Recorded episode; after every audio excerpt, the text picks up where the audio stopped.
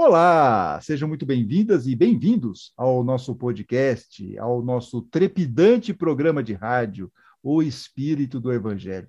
Aqui é Antônio Campos. E hoje analisaremos mais um capítulo dentro do projeto especial de leitura comentada do livro Nosso Lar, que conta com as observações e comentários das colegas Sandra Curado e Sandra Rodrigues. Toda quarta-feira tem episódio novo, hein? Estamos em praticamente todos os aplicativos de áudio, como Spotify, Apple, Google Podcast, Deezer, e também no YouTube. Em todas essas plataformas, inscreva-se para ser avisado dos episódios novos. Bom, no último capítulo, 23, Saber Ouvir, André Luiz tem que interromper a longa conversação com Dona Laura, mas o nosso inquieto autor espiritual não perde tempo e começa a tirar dúvidas com Lísias. E o assunto principal tratado nesse capítulo foi sobre por que os espíritos em nosso lar não podem receber notícias dos familiares e amigos que estão encarnados? Essa é a pergunta que quem quer saber vai ter que ouvir, quem perdeu vai ter que ouvir novamente. Capítulo 23, Saber Ouvir. Bom, a conversa entre os dois prossegue agora, que Lísias vai ligar um aparelho parecido com o de rádio. E lá no capítulo anterior eles não ligaram, mas o André Luiz ficou lá aguçado, ficou curioso. O que, que seria esse aparelho? O que, que ele vai transmitir? Então, nós vimos isso no episódio anterior. E hoje nós vamos ver, então, o Lisa ligando esse aparelho e vamos ver que notícias vão chegar aí. Aí, ah, não se esqueça que sempre nas descrições dos episódios, tanto lá no YouTube quanto nos tocadores de áudio, você encontra links para a leitura do capítulo, a íntegra do capítulo, e demais textos mencionados no programa quando estiverem disponíveis na internet. Então vamos lá, capítulo 24, O Impressionante Apelo. Ligado ao receptor, suave melodia derramou-se no ambiente, embalando-nos em harmoniosa sonoridade, vendo-se no espelho da televisão a figura do locutor, lá no gabinete de trabalho, ou seja, devia ter lá algum estúdio. Né? Daí a instantes começou ele a falar. Agora vamos perceber aqui, vamos saber o que, que esse locutor diz, de, trouxe de informações. Emissora do posto 2 de moradia, continuamos a irradiar o apelo da colônia em benefício da paz na terra. Concitamos, ou seja, estimulamos os colaboradores de bom ânimo a congregar energias no serviço de preservação do equilíbrio moral nas esferas do globo, Ajudai-nos, quantos puderem ceder algumas horas de cooperação nas zonas de trabalho que ligam as forças obscuras do umbral à mente humana. Negras falanges da ignorância, depois de espalharem os fachos incendiários da guerra na Ásia, cercam as nações europeias, impulsionando-as a novos crimes. Nosso núcleo, junto aos demais que se consagram ao trabalho de higiene espiritual, nos círculos mais próximos da crosta, denuncia esses movimentos dos poderes concentrados do mal, pedindo concurso fraterno, ou seja, uma ajuda, e auxílio possível. Lembrai-vos de que a paz necessita de trabalhadores de defesa. Colaborai conosco na medida de vossas forças. Há serviços para todos, desde os campos da crosta às nossas portas. Que o Senhor nos abençoe. E assim, vamos já começar aqui com os comentários. Momento impactante esse locutor aí, hein, Sandra Rodrigues? Vamos lá. É verdade, bem impactante mesmo. E nós vemos aqui que o plano espiritual está tentando se unir em vibrações para manter a paz na Terra. Eles falam de negras falanges incitando guerra e crime. E nos fazem ver o quanto somos influenciados pelo plano espiritual.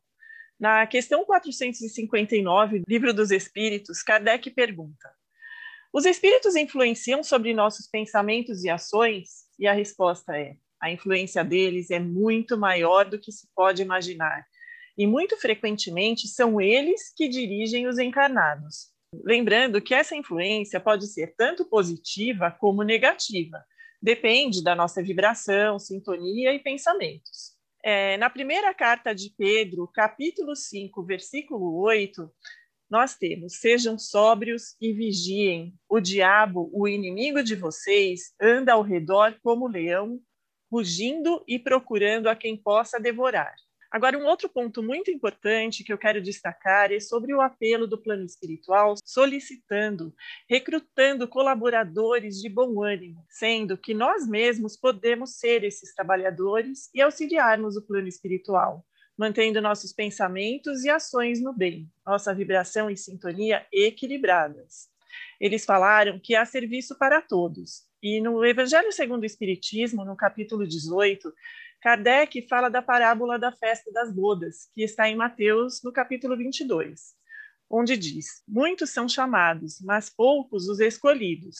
Que, resumindo, fala que todos nós somos chamados ao trabalho, mas que poucos têm esse bom ânimo citado aqui para o serviço no bem. Muito bem. Então, depois do comentário aí da Sandra Rodrigues, e eu vou só aproveitar aqui para falar uma coisinha, só para explicar, porque é, o locutor diz que depois de espalharem os fachos incendiários da guerra na Ásia, essa guerra na Ásia é o conflito entre Japão e China. O Japão invadiu em 1937 a China, uma parte, e em 38 eles, vejam só, eles invadiram uma parte da União Soviética também. A coisa estava pegando fogo antes de começar, então, a Segunda Guerra Mundial. Então, mas eu não vou entrar nesse assunto, porque daqui a pouco a Sandra Curado vai explicar direitinho isso, tá bom? Vamos lá. Então, vamos voltar aqui para o André Luiz, ele falando o seguinte: interrompeu-se a voz, ouvindo-se divina música novamente. A inflexão do estranho convite abalaram-me as fibras mais íntimas. É, ainda mais o André Luiz, que é, né, a gente sabe que ele é um pouco assim sensível, ele fica mais ansioso às vezes. Né? Então, realmente, esse locutor não deixou ele muito feliz. Veio Lísias em meu socorro, explicando. Estamos ouvindo Moradia, velha colônia de serviços muito ligada às zonas inferiores. Como sabe, estamos em agosto de 1939 seus últimos sofrimentos pessoais não lhe deram tempo para ponderar sobre a angustiosa situação do mundo. Ou seja, ele não estava atualizado do, que estava acontecendo lá no, na Terra.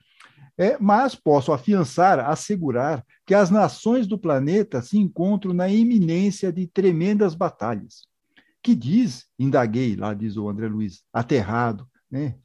abismado, pois não bastou o sangue da última grande guerra, e ele está falando aqui da Primeira Guerra Mundial.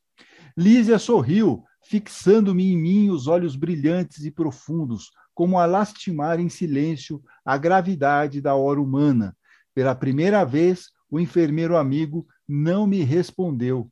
Seu mutismo constrangera-me mas a Sandra Curado não está muda. Ela vai falar agora e vai nos explicar o que está acontecendo lá, Sandra Curado. Vamos lá. Verdade, Antônio. Então, aqui, pela primeira vez, a gente vê uma data, né? Agosto de 1939, e Lísias fala da iminência de tremendas batalhas, falando, é claro, da Segunda Guerra Mundial, que envolveu mais de 70 nações, opondo os aliados, entre eles a França, a Grã-Bretanha, Estados Unidos e União Soviética contra as potências do eixo, as principais, a Itália, o Japão e a Alemanha.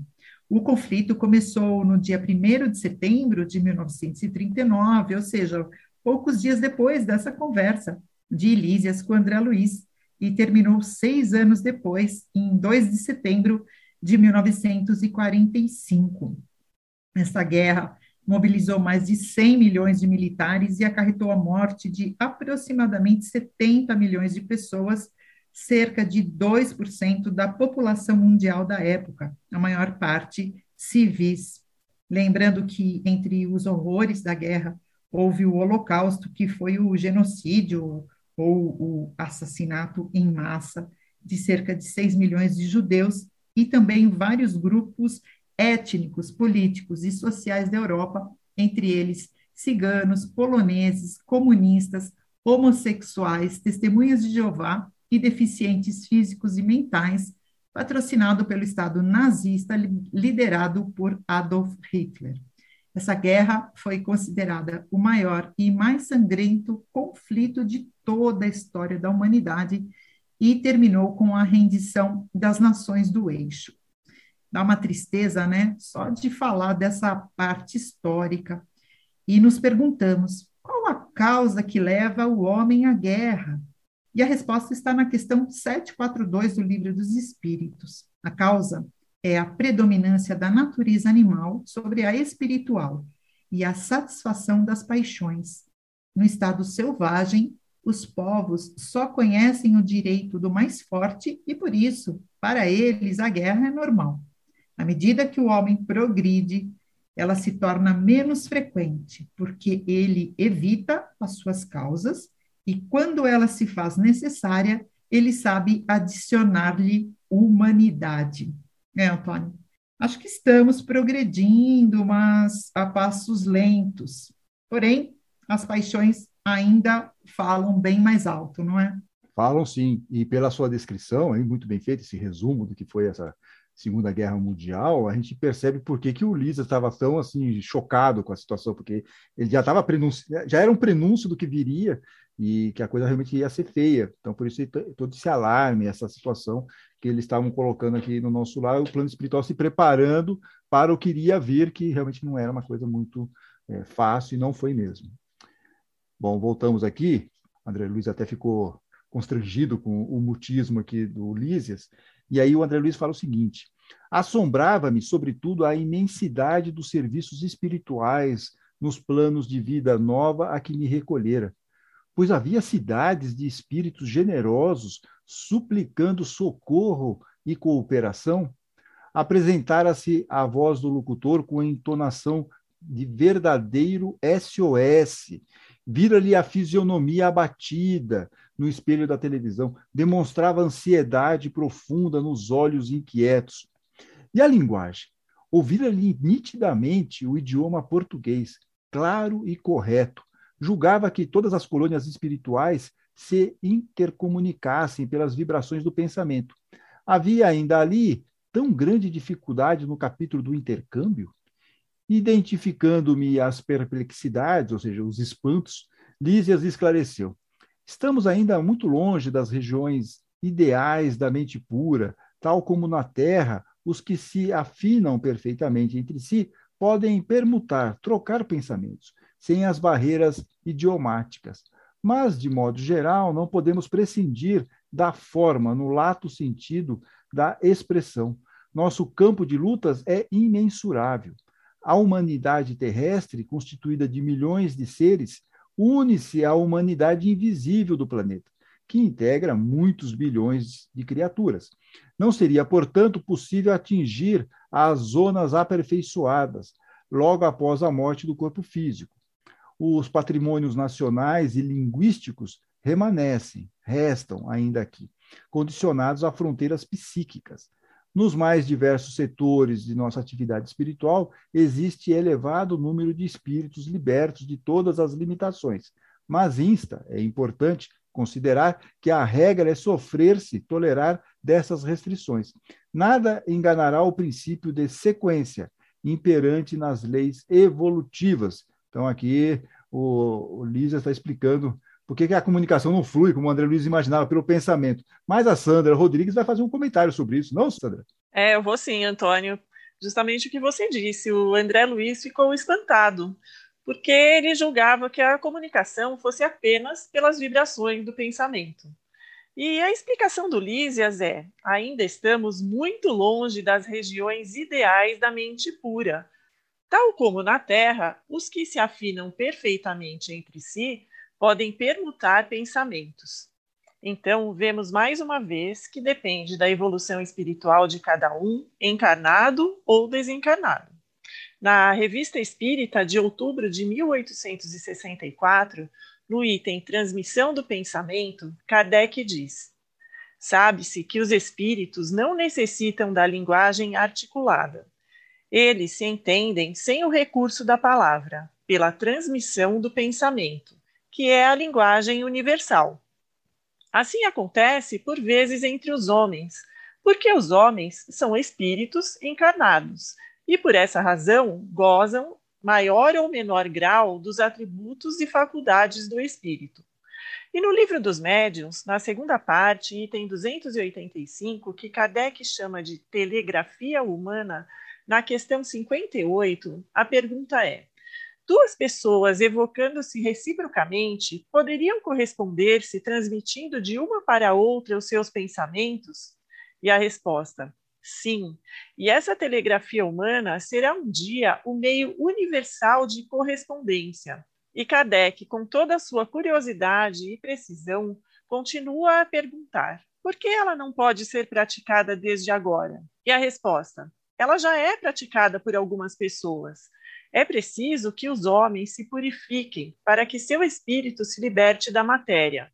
Até lá está restrita às almas mais esclarecidas. Eu acredito que alguns de nós já deva ter experimentado essa sincronia de pensamentos com algumas pessoas com quem temos mais afinidade, não é mesmo? É, com certeza, com certeza. Tem aquela coisa que assim, se só no olhar você já está compreendendo a pessoa, né, Sandra? É isso que você quer dizer.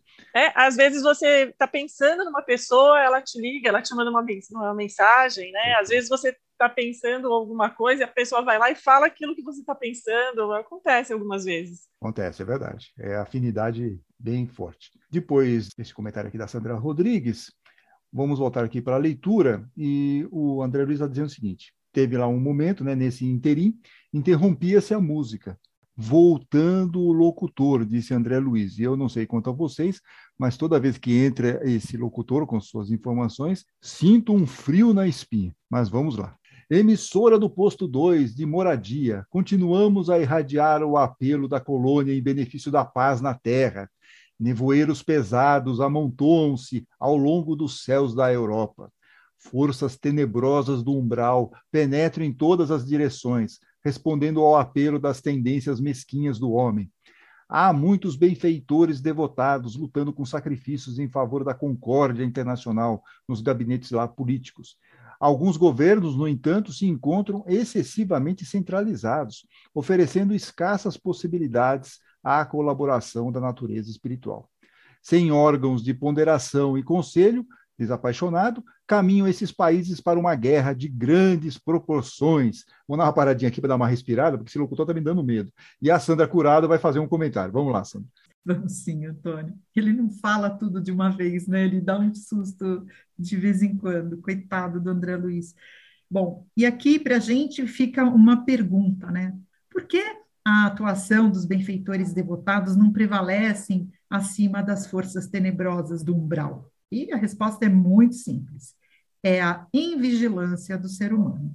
No caso das guerras de conflito armado e também virtuais, como temos visto na política nacional e internacional, é consequência da invigilância de governantes que, com seus desequilíbrios, vaidades e paixões pelo poder, desestruturam e empobrecem suas nações. Mas existem outras formas de guerras, as familiares por heranças, no lar por ciúmes e inveja, na indústria por mais consumidores. Existem também guerras psicológicas, econômicas, nucleares, biológicas, e em todos os casos movidos pela ambição e egoísmo que nascem em decorrência do livre-arbítrio do homem, que sintoniza baixas frequências vibratórias devido às suas más inclinações.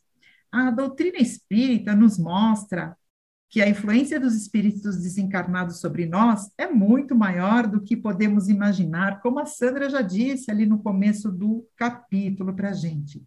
E na questão 542 do Livro dos Espíritos, eles nos dizem: Sabeis que há espíritos que procuram apenas discórdia e destruição. Para eles, guerra é guerra, a justiça da causa pouco os preocupa. É, mas não podemos colocar tudo na conta da baixa espiritualidade, não. Porque na questão 466, os espíritos nos dizem: nossa missão é vos colocar no bom caminho, e quando as más influências agem sobre vós, é que as atraístes pelo desejo do mal. Porque os espíritos inferiores vêm auxiliar no mal quando tendes vontade de praticá-lo. Ou seja, nada mais é do que um problema de dial, né? De sintonia. Os iguais é que se atraem e não os opostos.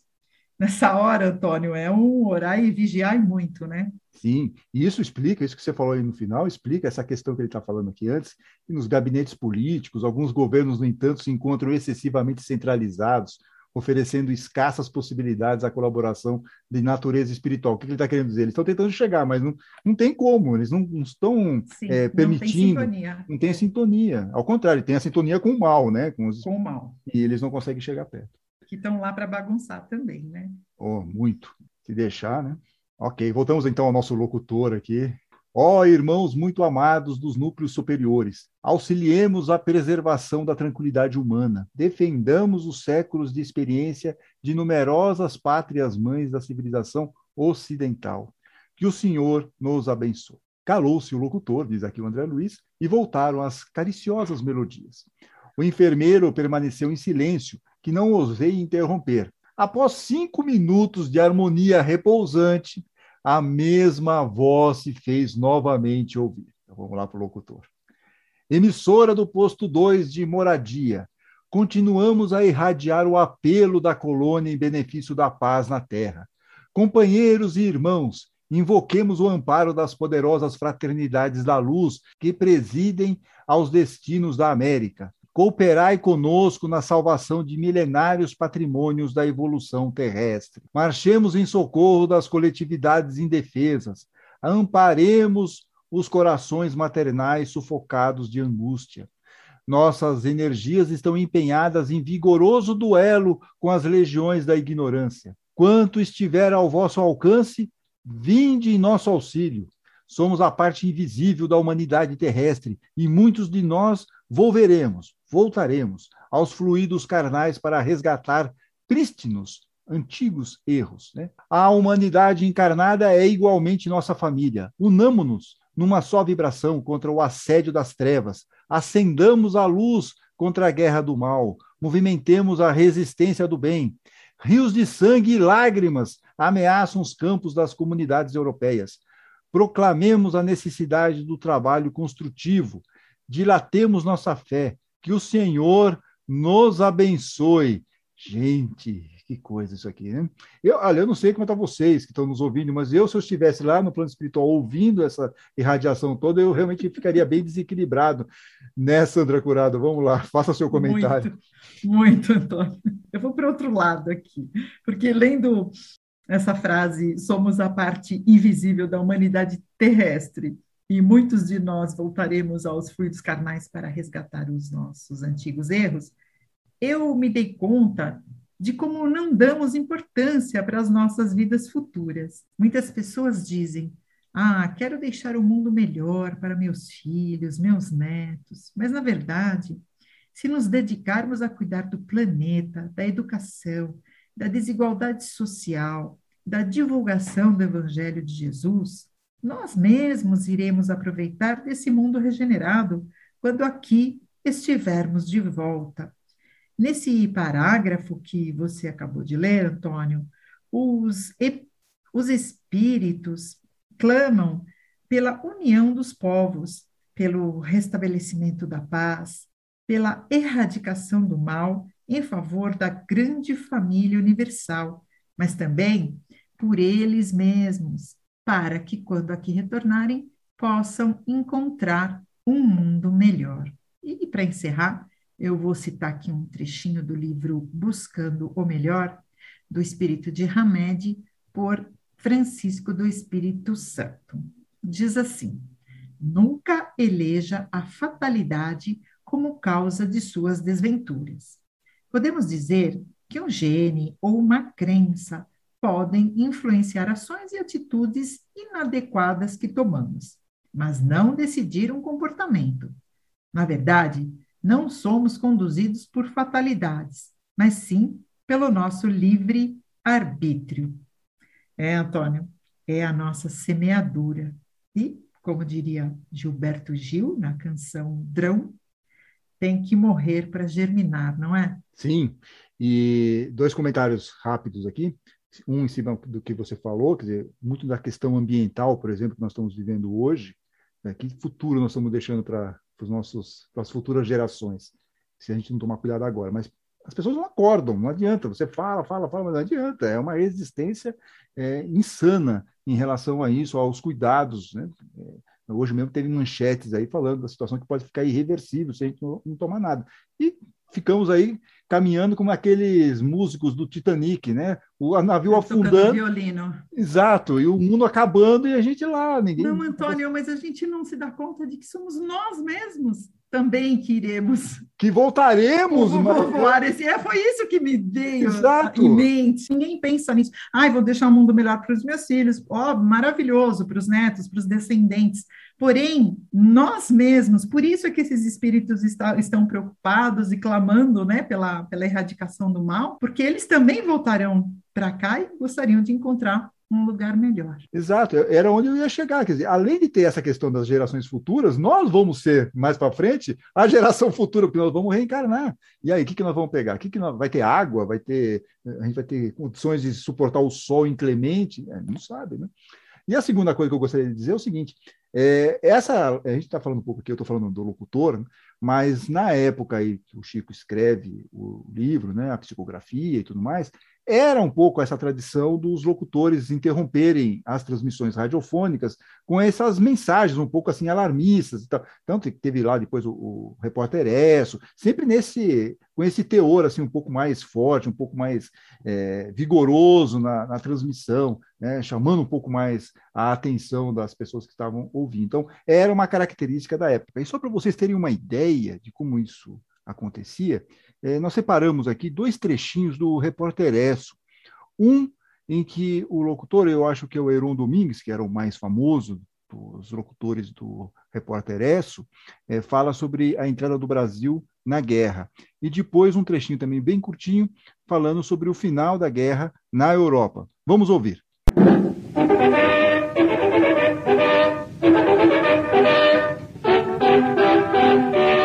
Ouvintes, aqui fala o repórter Esso, testemunho ocular da história. Atenção, atenção, ouvintes do repórter Esso. O governo brasileiro acaba de declarar guerra às nações.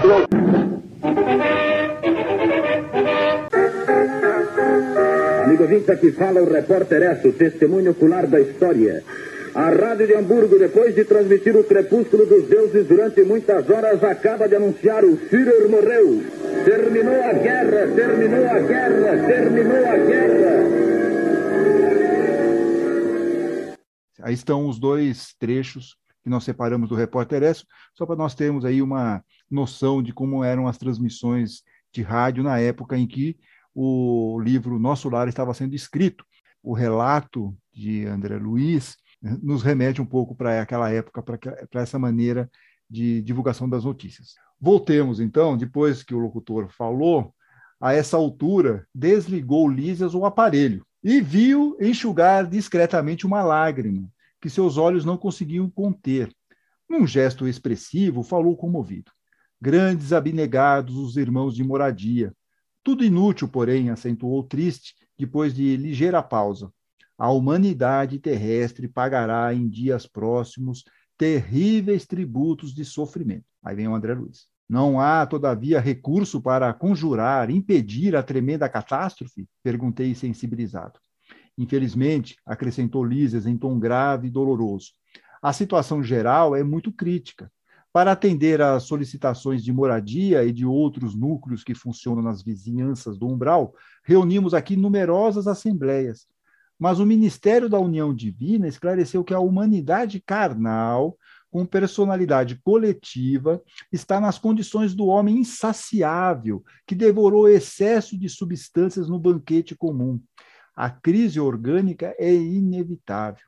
Nutriram-se várias nações, preste atenção agora aqui, de orgulho criminoso, vaidade e egoísmo feroz, experimentam agora a necessidade de expelir, né, depurar aqueles venenos letais, demonstrando, entretanto, o propósito de não prosseguir no amarguroso, aflitivo assunto, Lísias convidou-me a recolher. Mas quem não está recolhida ainda é a Sandra Rodrigues. Vamos lá, Sandra, último comentário para fechar o capítulo. Vamos lá, Antônio. Nós vemos aqui no final do capítulo um momento de muita tristeza no plano espiritual. André Luiz pergunta para Lísias: mas não tem jeito de evitar a catástrofe? E Lísias diz: infelizmente não. E que o Ministério da União Divina, que é o mais alto escalão da espiritualidade, comparou a humanidade com um homem insaciável que se intoxicou com seus pensamentos, atos de orgulho, vaidade, egoísmo. Simbolicamente, comparou com um homem guloso, comilão, que de tanto comer passa mal e agora tem que passar por processos de limpeza e depuração do organismo. Lembrando, gente, que nós já passamos por duas guerras mundiais e no momento estamos em agosto de 2021 e lutamos contra um inimigo invisível, o coronavírus, que já matou até o momento mais de 4 milhões de pessoas pelo mundo. E no Livro dos Espíritos, na terceira parte, capítulo 6, Lei da Destruição, na questão 737, Kardec pergunta: com que objetivo Deus permite que os flagelos destruidores atinjam a humanidade? E a resposta: com o objetivo de fazer a humanidade progredir mais depressa.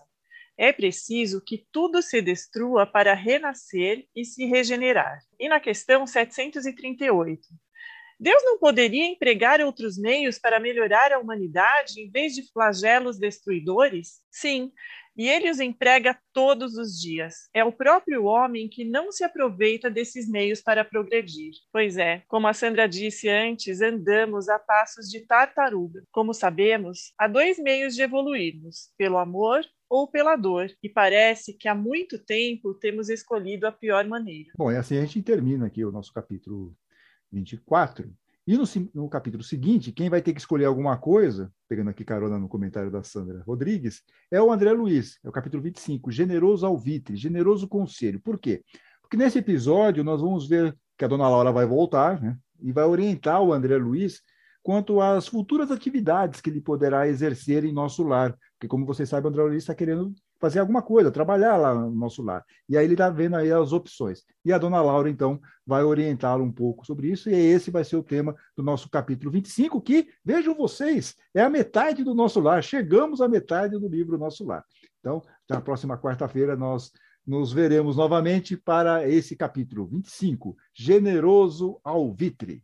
E não só vamos chegar à metade do livro Nosso Lar, como também o capítulo 25 dá início a uma nova fase nesta importante obra psicografada por Chico Xavier. E para celebrar este momento, nós convidamos algumas ouvintes e estimados ouvintes para participar da gravação deste episódio importante, lá o capítulo 25. E uma dessas ouvintes foi a Liliane Ribeiro, que destacou a importância da primeira fase do livro em que André Luiz passa por uma série de experiências até que ele esteja pronto para ser um servidor em nosso lar. Vamos ouvir aqui o comentário da Liliane. Para mim, esse livro, até o capítulo que a gente acabou de abordar, ele mostra o quanto a gente precisa passar por algumas questões na vida aqui, ou você vê lá no nosso lar, numa outra situação, né? Para que a gente possa, então, estar pronto para servir. E, assim, a preocupação, eu achei muito bacana nesse capítulo, da dona Laura, em mostrar para ele exatamente isso. Não fica achando que você vai chegar lá, você vai ser só observador, porque você é um cara talentoso. Foi, né? Um cara talentoso. Ah, ah. Você vai primeiro colocar a mão na massa, primeiro sirva. E este foi o comentário da Liliane, uma das ouvintes que participaram da gravação do capítulo 25, Precioso Alvitre, ou, num português mais moderno, Precioso Conselho, quando Dona Laura aproveita para dar outra dica importante para André Luiz, como destacou a própria Liliane. E vamos ouvir tudo isso a partir da semana que vem, na próxima quarta-feira. Programa especial, hein? Nova fase em nosso lar e aqui também em nosso projeto de leitura comentada do livro. As duas Sandras, Sandra Curada, Sandra Rodrigues e esse que vos fala, estaremos aqui aguardando para essa nova fase do livro e do projeto de leitura comentada aqui do nosso lar. Fiquem bem, fiquem com Deus.